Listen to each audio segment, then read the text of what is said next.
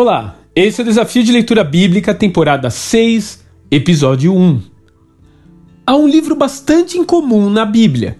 Ele narra a história de Jó, um rico patriarca da antiguidade. A narrativa se passa em Uz, que poderia ser o equivalente para nós dizer que ele morava na Conchinchina.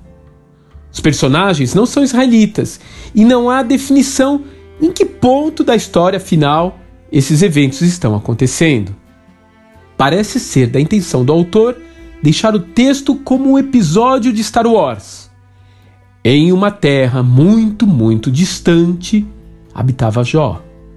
Em um contexto atemporal, de forma que possamos focar mais nos questionamentos que ele desperta do que no roteiro em si.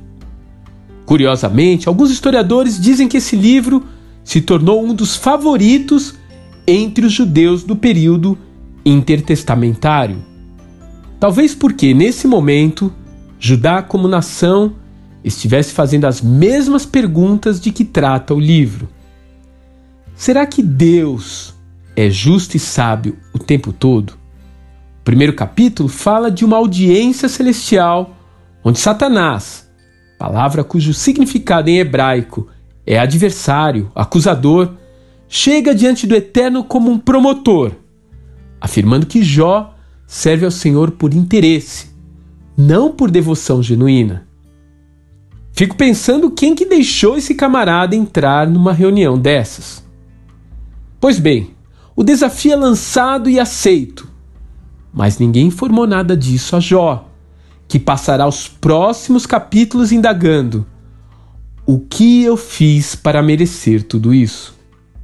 Dessa forma, a história de Jó, ao contrário do que podemos pensar, não trata essencialmente sobre o sofrimento e suas causas.